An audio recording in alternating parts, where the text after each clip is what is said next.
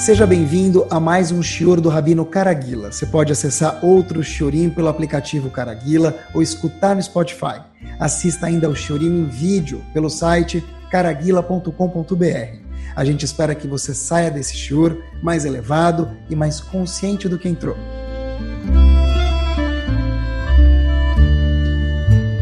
Muito boa noite.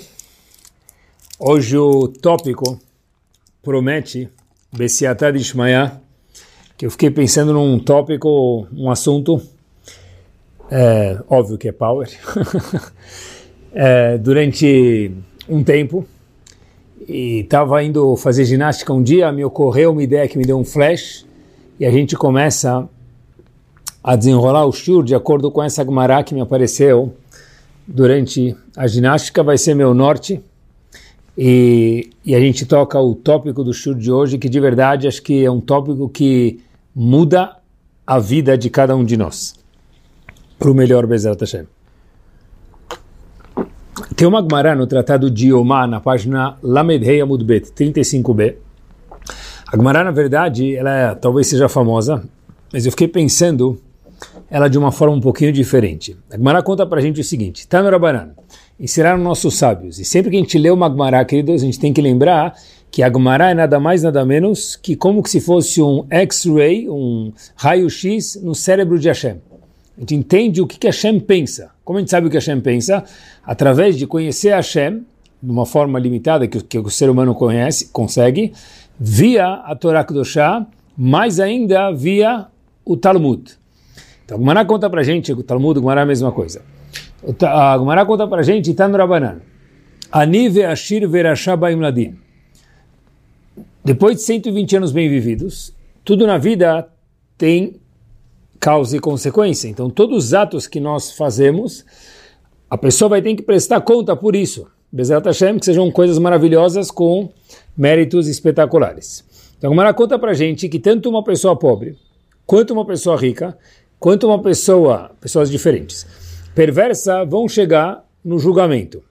Leani, um pobre, vai tentar falar, olha, eu estava muito ocupado financeiramente, eu não consegui me organizar, então por isso que eu não fiz as mitzvot, não estudei Torá. Então a Gemara fala, o que, que vão responder para essa pessoa de menor condição financeira? Omrim lo, mi primalo asakta Torá. Por que você não estudou Torá? A mitzvah mais importante que existe no mundo, é o que a gente está fazendo agora, é estudar Torá. Cada palavra de Torá equivale a 613 mitzvot. É uma alegria total estudar a Torá. Então perguntam para o pobre, voltando, por que você não estuda a Torá? Por que você não estudou em vida a Torá? Depois de 120 anos, perguntou para ele, diz Agmará. Ele falou, olha, eu estava ocupado, cada dia precisava conseguir o pão literalmente do dia a dia, e era muito difícil para mim, eu tinha uma situação econômica muito, muito apertada. E aí falam para ele, olha, Habibi, você já ouviu falar de Hillel?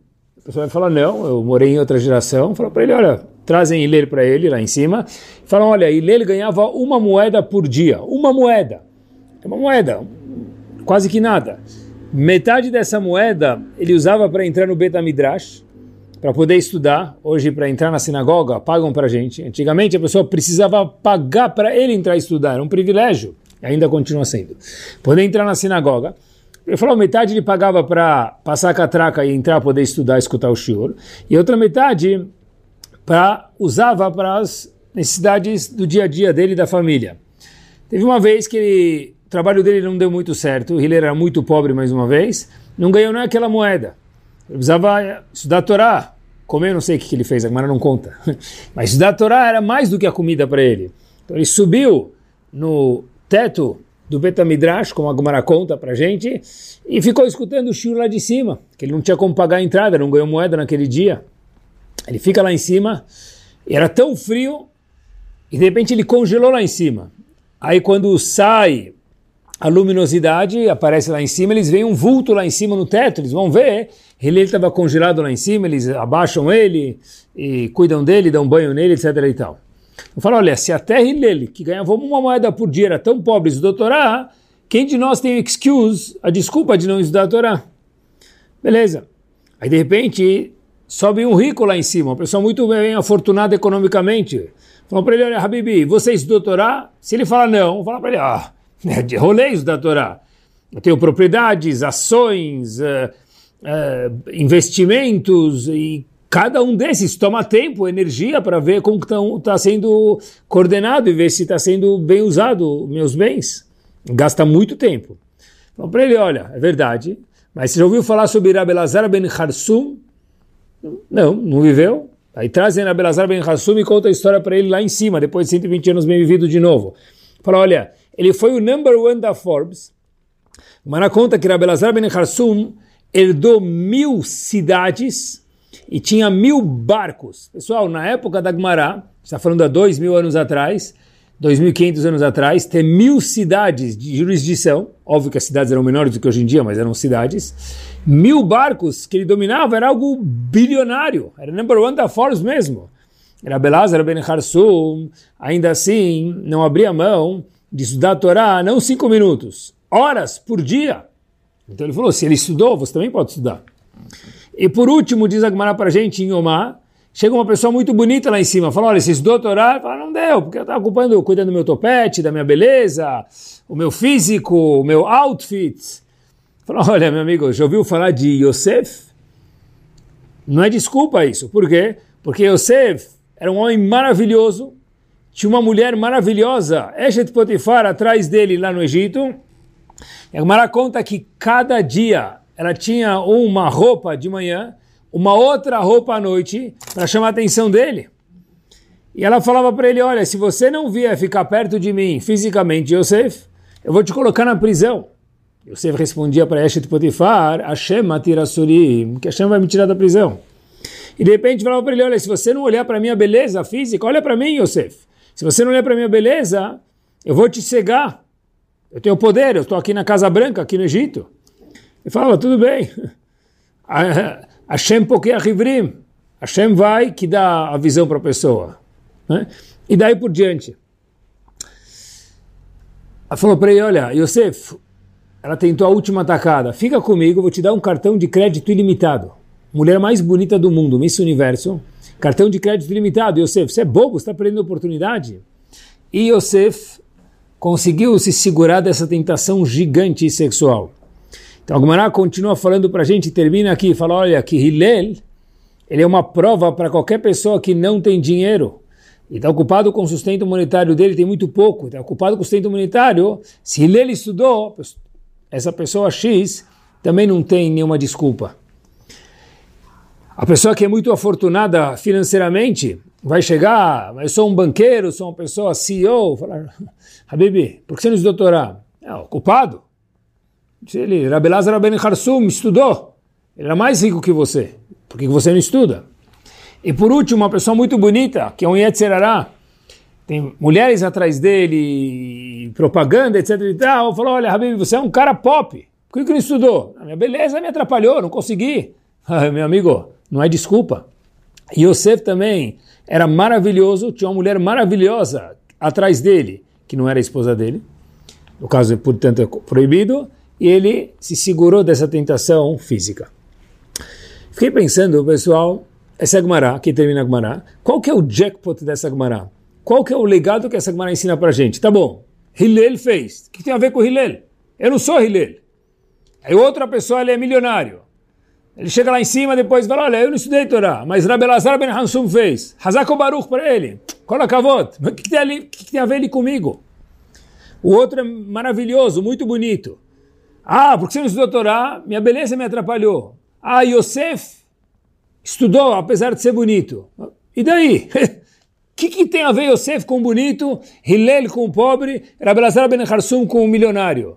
São pessoas diferentes, que moraram em gerações diferentes. O que, que isso prova para alguém dois mil anos depois?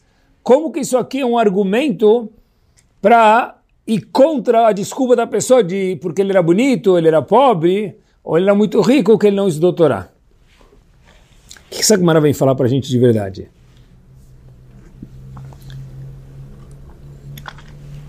Eu acho que tem uma lição muito poderosa aqui. Eu vou desenrolar com vocês e a gente volta a Bezat Hashem daqui a pouco para o que, que essa Gemara vem ensinar de verdade para a gente. Se a gente olhar para os nossos avot Akdoshim, que é uma maravilha, Avraham, Yitzhak e Yaakov, E a gente começar a olhar, fiquei pensando comigo mesmo, como que é possível que esses homens fizeram tanta coisa? Como que é possível que Avraham Avino, para se tornar Avraham, Avraham e depois Avino, ele teve que passar por um caminho longo, dez testes gigantes. Yitzhak, por sua vez, para se tornar Yitzhak Avino, ele teve que passar, dentre muitas coisas, a Kedat Yitzhak, que o pai dele levou ele no Mizbeach, falou, tive uma ordem de Hashem de te sacrificar, Yitzhak tinha 37 anos na hora da Kedah, meus queridos. Yaakov, por sua vez, teve que passar a, a desonestidade de Lavan, sendo Yaakov mantendo-se honesto. Yaakov ficou 14 anos non-stop na Yeshiva de Shem e Ever estudando. Yaakov em nenhum momento reclamou de, com Hashem ou que trocaram a esposa dele, Rachel, por Leá, Leá por Rachel, que Lavan trocou o contrato dele. Pessoas gigantes, gigantes, por todos esses feitos e muitos, muito mais. Essas pessoas se tornaram gigantes devido a Avram ter passado os 10 testes, Yitzhak, Akedat Yitzhak, Yaakov pela honestidade, and so on, como a gente mencionou. Se a gente for olhar, isso não é só verdadeiro, óbvio que a gente nunca compara gerações, mas só para trazer um pouco mais perto da gente, a gente teve um homem que viveu relativamente perto da gente, o Arizal, nasceu em 1500, 1534 e faleceu em 1572, talvez 500 anos atrás, um pouco menos.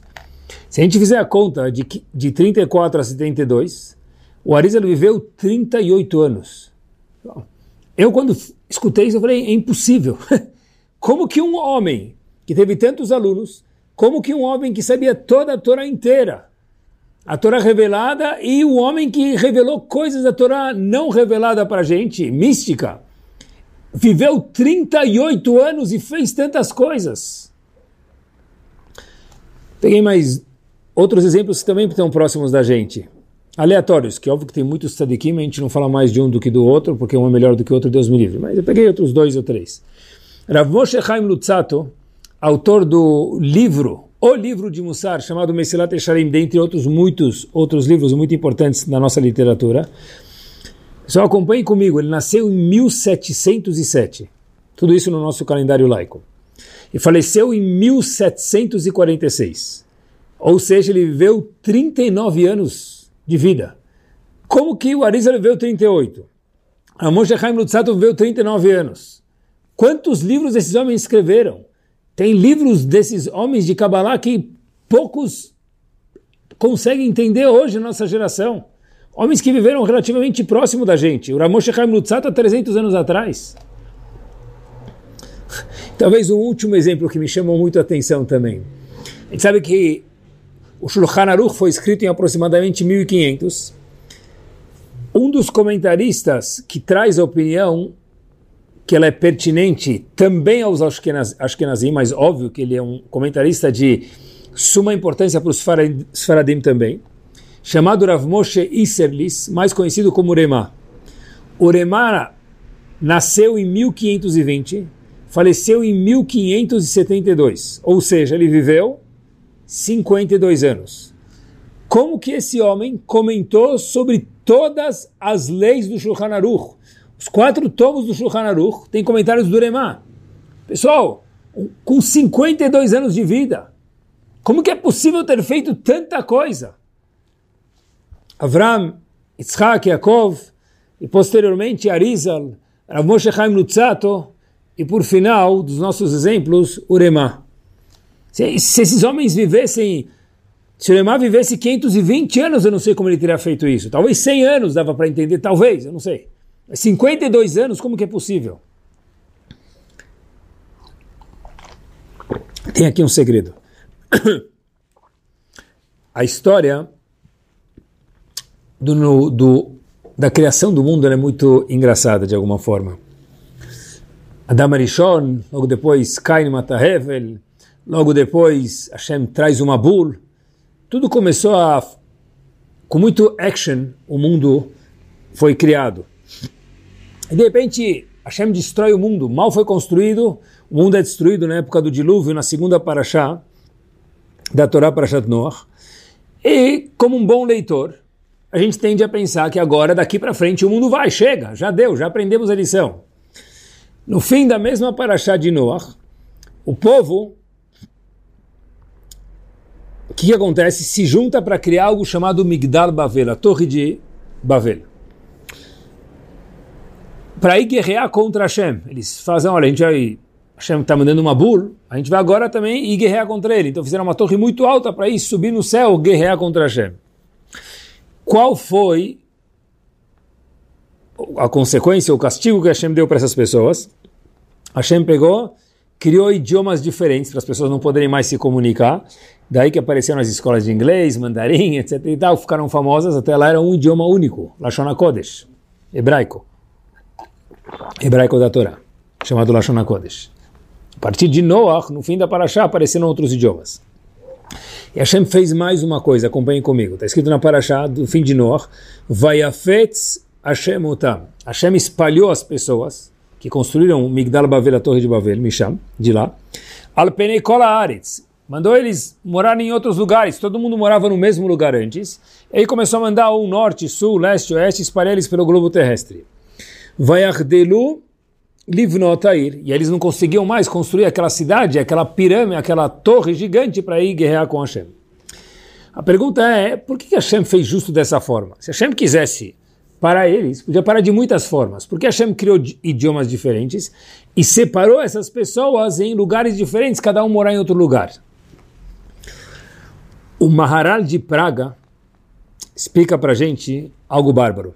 Falou o seguinte já que na época da Torre de Babel, o mundo inteiro morava no mesmo lugar, estava todo mundo junto, com uma única vontade, construir uma torre para guerrear contra Hashem. O ratzon deles, a vontade deles, era tão poderosa, foi a única vez no mundo, talvez, que todo mundo teve a mesma única vontade, porque todo mundo morava no mesmo lugar e todo mundo foi construir a pirâmide. A torre, melhor dizendo, para guerrear contra Hashem. No fim de Parashat Noach. Diz o Maral, a única forma de parar esse pessoal é Vayafetz Hashemotam, criar dialetos diferentes para eles não saberem mais se comunicar, separar eles de em lugares diferentes. Só assim o plano de, da construção da torre para ir guerrear contra Hashem não teria êxito. Por quê? Porque o Maral de Praga fala o seguinte, que o Ratzon, a vontade, especialmente aqui, quando era do mundo inteiro, ela cria uma realidade que com respeito, entre aspas, nem Hashem consegue contra ela. Ou seja, se Hashem não tivesse separado eles, eles teriam de fato conseguido guerrear contra a Kadosh Baruch Hu. Por quê? Porque a força do Ratzon, da vontade, é tão grande que Hashem falou a única solução possível de cancelar o plano deles de guerrear contra a minha pessoa, dizendo Hashem, é separando eles, porque aí cada um vai falar um idioma, vai ter lugares diferentes, vai abaixar e vai dissipar essa vontade deles. Porque quando nós temos vontade de algo, essa vontade ela cria uma realidade. Eu quero muito, mas muito de verdade, aquilo tem um poder gigante. Vejam só quanto isso é verdade. Tem algo talvez que a gente já viu muitas vezes, porém talvez nunca tenha prestado atenção. Um dos pontos mor do nosso povo, Abraham e Yitzhak, dos nossos patriarcas e do nosso povo, foi a Kedat Yitzhak, onde Avraham Avinu leva Yitzhak no Mizbeach. Por fim, a Kedat Yitzhak aconteceu ou não? Nunca aconteceu. Porque nos 45 do segundo tempo, Hashem fala para Avraham Avinu, quando ele ia sacrificar seu filho, Yitzhak, em ordem de Hashem, Hashem fala, stop, enough, não precisa mais, você já passou o teste. E a pergunta que existe aqui é, a que aconteceu ou não? Claro que não. Indiscutível. Mas a pergunta, como que é assim? Como assim não aconteceu? A gente fala inúmeras vezes nas tefilot, Hashem lembra Akedat Yitzhak. Olha para as cinzas da Akedah. Mas como assim, que cinzas? Yitzhak nunca foi queimado. Porque Hashem próprio falou para Avram Avinu, para, e Avram Avinu parou, ele não queimou Yitzhak. Então, como que a gente pede em momentos de dificuldade para Hashem olhar para a cinza de Yitzhak, nesse mérito nos ter piedade com o povo. Mas que cinzas! Yitzhak no, no fim não teve a queda de Yitzhak. Pergunta Giant. Rav Gedalia Shor, no seu livro Or Gedalial, quando comenta Kedat Yitzhak, diz o seguinte, aqui não aconteceu, mas no mundo de verdade aconteceu. Por quê? Porque quando alguém tem vontade de verdade, aquilo cria uma realidade, como a gente acabou de ver, em nome do Maharal também, em relação à Torre de Babel. A vontade de um Yehudi, ela cria uma realidade. Então, de fato, no mundo de Akadosh Baruch que é o único mundo que existe, a Kedat Yitzhak aconteceu ou não aconteceu? Aconteceu, porque Avraham Avinu, por parte dele, queria fazer, só não fez porque Hashem proibiu. Mas estava completamente devoto a fazer tudo que Hashem mandasse. Qual que é a lógica para isso, pessoal? Como que a vontade cria uma realidade se de fato a realidade não aconteceu, foi, entre aspas, só vontade? Eu acho que a resposta é interessante, mas eu acho que ela é simples. Fiquei pensando comigo mesmo. O que a gente pode entregar para Hashem é nossa vontade. A realidade Hashem pode, poderia fazer acontecer sozinho. O que nós podemos entregar para Hashem no nosso livre-arbítrio, nossas opções, é nossa vontade. E fazer a vontade de Hashem. Por conseguinte, quando a gente faz isso, Hashem não precisa de mais nada. Porque se Hashem quisesse somente o outcome, ele conseguia fazer sozinho. Então, uma vez que a pessoa entrega a vontade dele, faz alguma coisa, seja ela boa ou ruim, tanto faz, essa vontade cria uma realidade, porque a única coisa que a gente pode entregar para Hashem é nossa vontade. Todo o resto Hashem já tem. Por isso, talvez, que o ração da pessoa cria uma realidade. Agora, embarquem comigo em algo nada mais, nada menos que maravilhoso. Um dos grandes homens que tivemos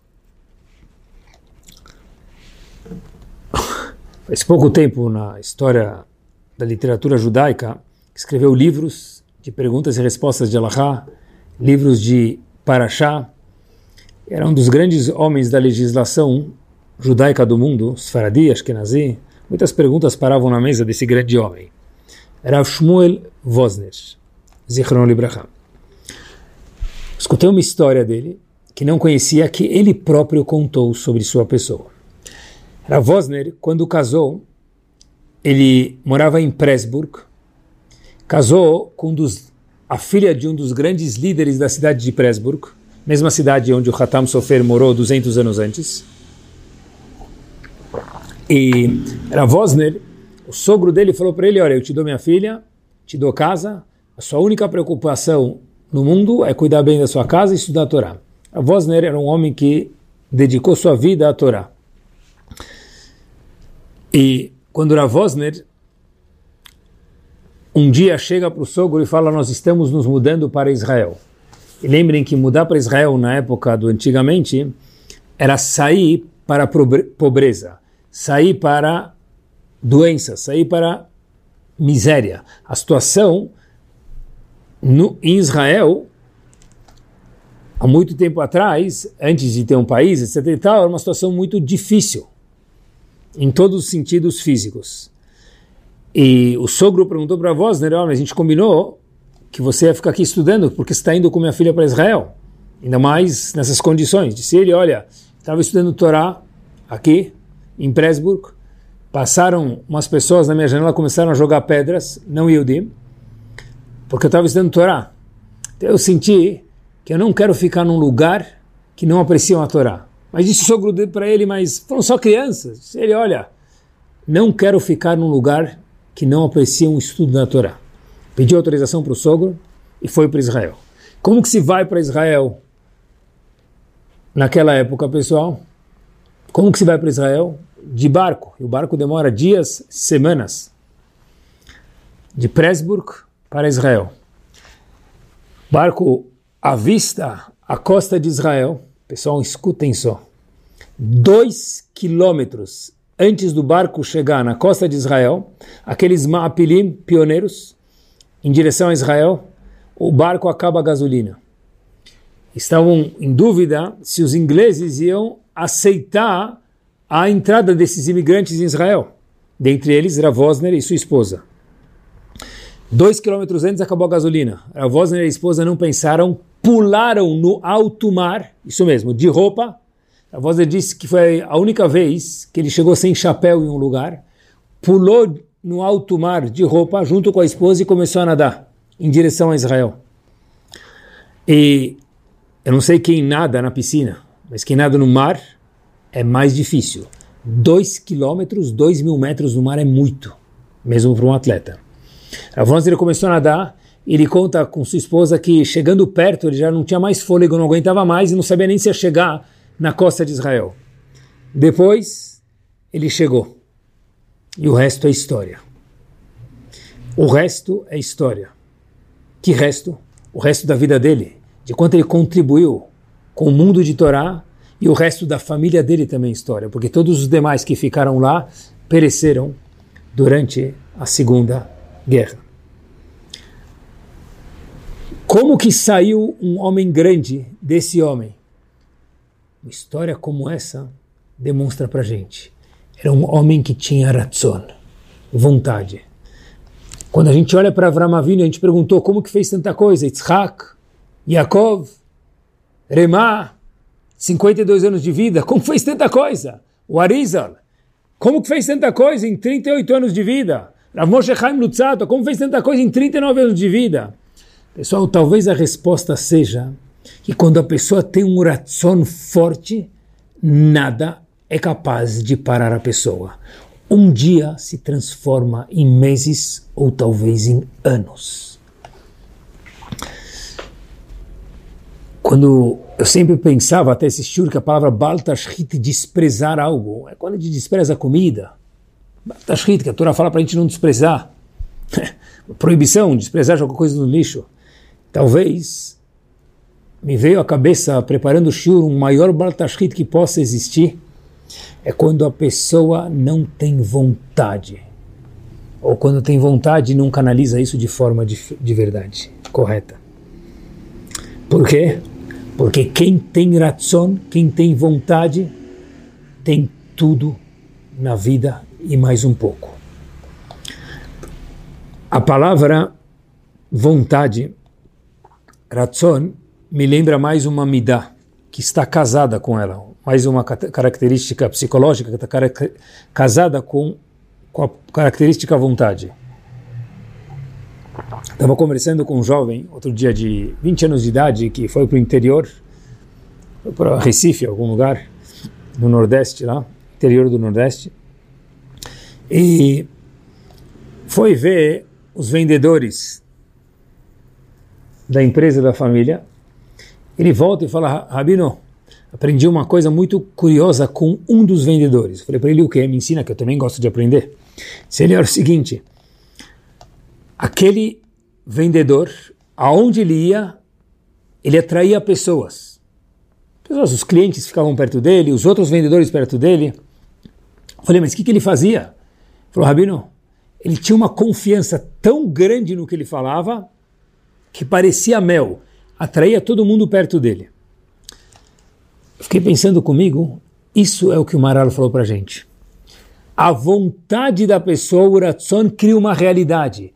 Quando a gente tem essa realidade, algo tão claro como a segurança, pessoal, as pessoas querem ficar perto da gente. Por quê? Porque quanto é gostoso ficar perto de alguém que transmite segurança, que fala sua ideia com segurança, que vende seu produto com segurança. Ratson de verdade é porque a pessoa tem vontade, ele está certo daquilo. A pessoa que está certa, está segura, ela atrai pessoas perto dela também. A Midah, colada com Ratson, eu acho, que é segurança, porque alguém tem vontade de verdade de alguma coisa e faz as coisas com tanta convicção que isso traz uma segurança. Eu vou contar para vocês uma história que me chamou muito a atenção. Acompanhe comigo que essa é uma das histórias que vem no Shur de Ozi Hashem. Um jovem, uma vez estava numa casa, fazendo uma visita, e entra nessa casa uma pessoa que não dava para não olhar para ele. Talvez a pessoa, a coisa mais sensível para fazer era não olhar, mas não dava para não olhar. corpo muito diferente dos outros corpos, queimado, um lábio um queixo diferente, a estrutura de pessoas sadias. E esse jovem ficou olhando para aquela pessoa, sabia que era errado olhar, mas a curiosidade dele não fez, não conseguiu olhar. O rabino que estava lá presente falou para ele: Olha, pare de olhar para a pessoa, que talvez vai envergonhar a pessoa. Você não tem nem ideia de quem é esse jovem. Eu te conto a história dele daqui a pouco quando a gente sair daqui.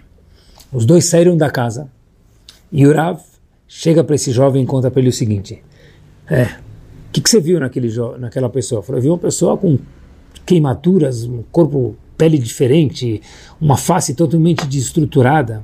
Disse, Rav, vou te contar uma coisa.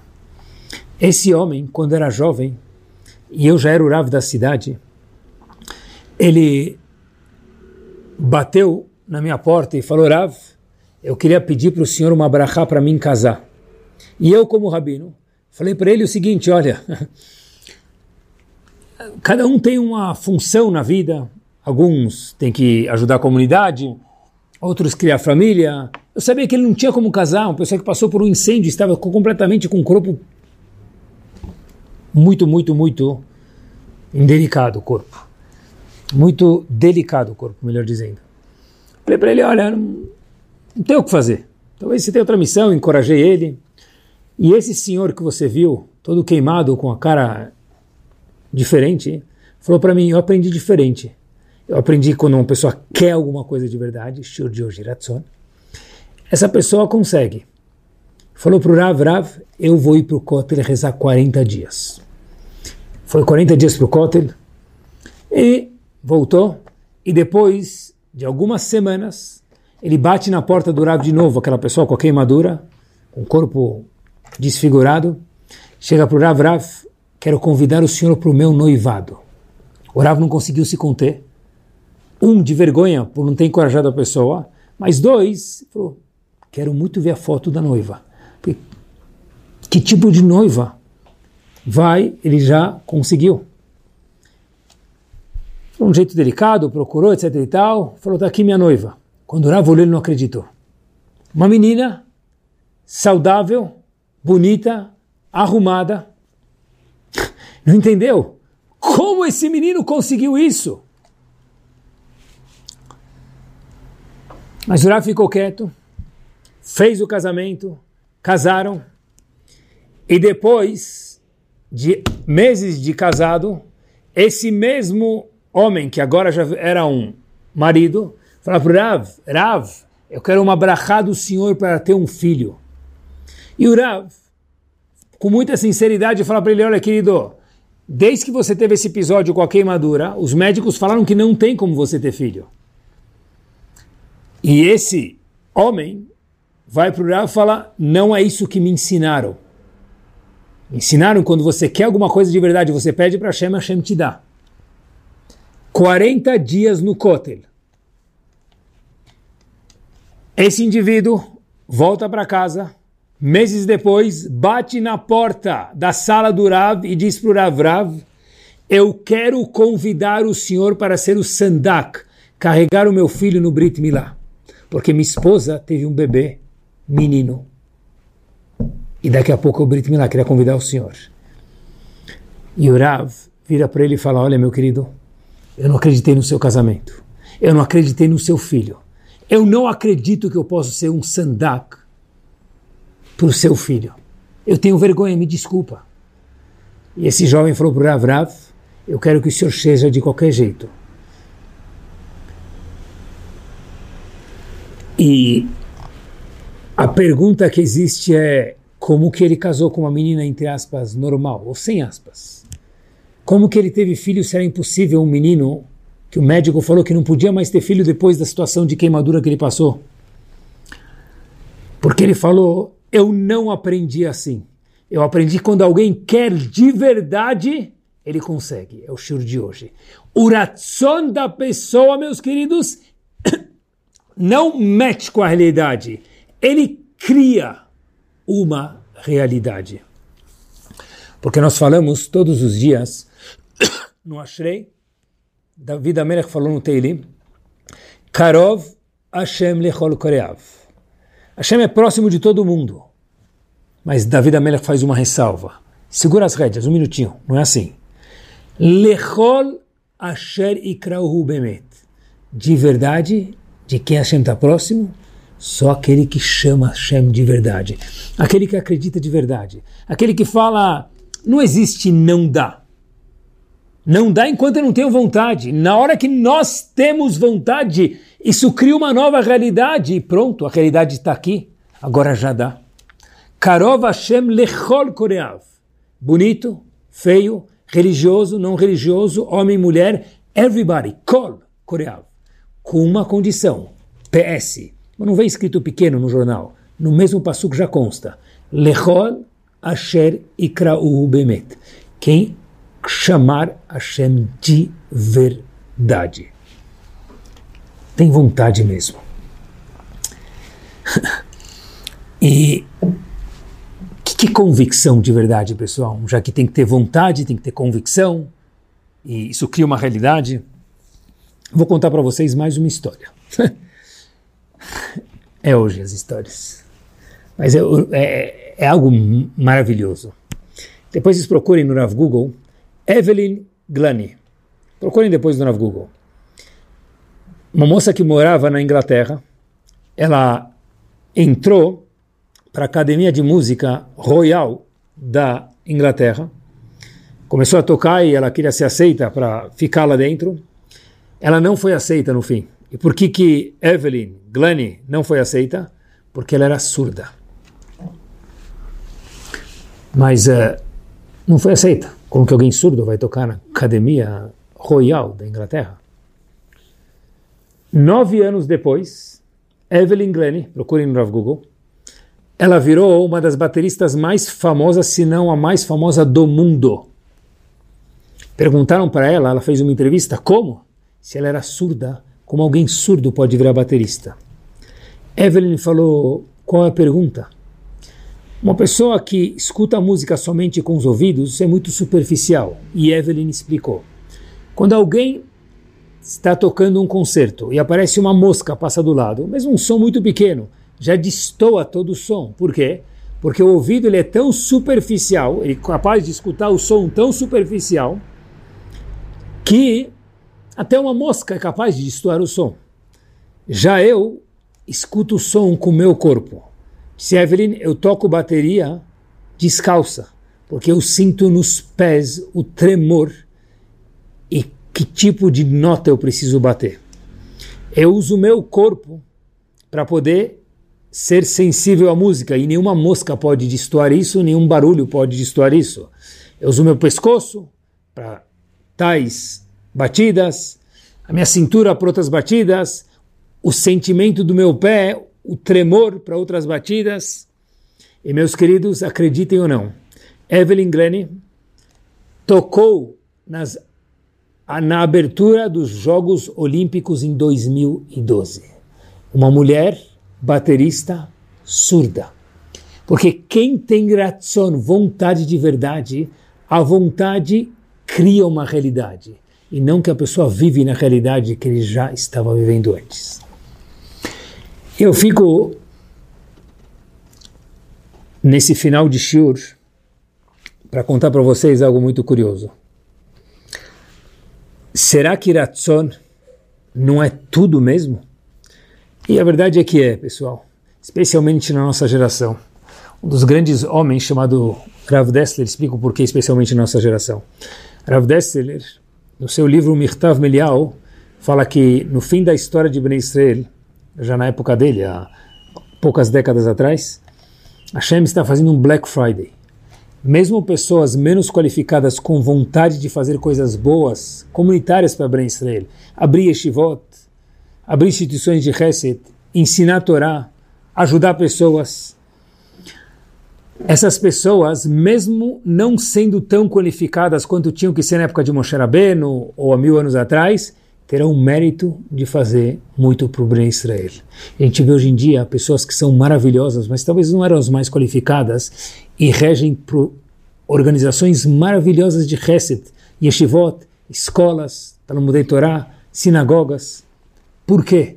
Srav Dessler, hoje quem tem vontade, apesar de não ser tão meritoso talvez como pessoa, possivelmente, Rav Dessler, essa pessoa vai ganhar o bônus. Ou seja, o shiur de hoje se torna vezes mil mais pertinente ainda, porque na nossa geração, quando a gente tem vontade especialmente de fazer uma coisa boa, especialmente para os outros, isso jorra Siata Dishmai, ajuda de Akadosh Baruch Hu, como disse Rav Dessler.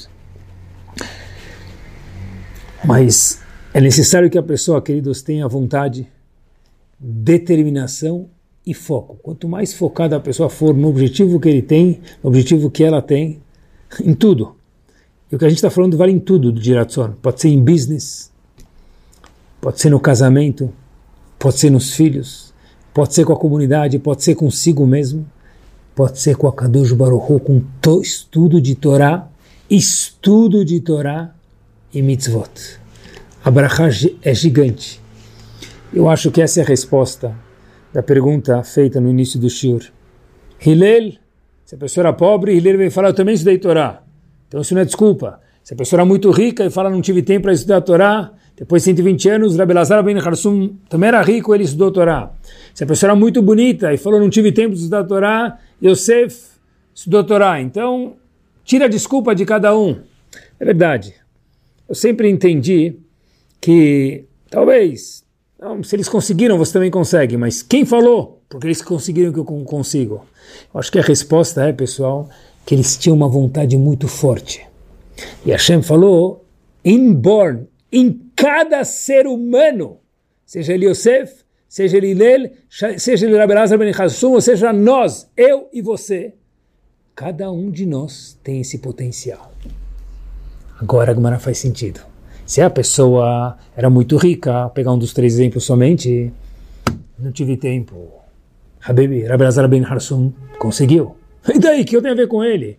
A resposta é que se ele passou pela mesma situação e conseguiu, ele tem os mesmos genes de cada um de nós de Iratzon. Cada um consegue. Isso não é um excuse para não ter estudado o Torá. Isso é o que a Gemara veio ensinar para a gente. E com este episódio histórico final, a gente termina o. Escutei isso de um aluno meu, não acreditei, me desculpem, fui procurar no Google, não acreditem, procurem vocês também. Essa é, não vou falar história, porque é algo que aconteceu, não é uma história, algo, algo mundial, é muito mais do que uma história. Procurem no Google depois. Hiro Onoda Procurem. Hiro, um nome japonês, Onoda. Hiro Onoda, soldado japonês, 20 anos de idade. 1944, é mandado para as Filipinas com uma missão. Com os dentes, com as unhas, proteger e fazer a missão em prol do Japão, nas Filipinas de custe o que custe, dando sua vida. Em 1945, um ano depois, setembro, 12 de setembro de 45, termina a guerra. E, meus queridos, Hiro Honoda estava nas Filipinas, na mata, na floresta, e não sabia que a guerra terminou.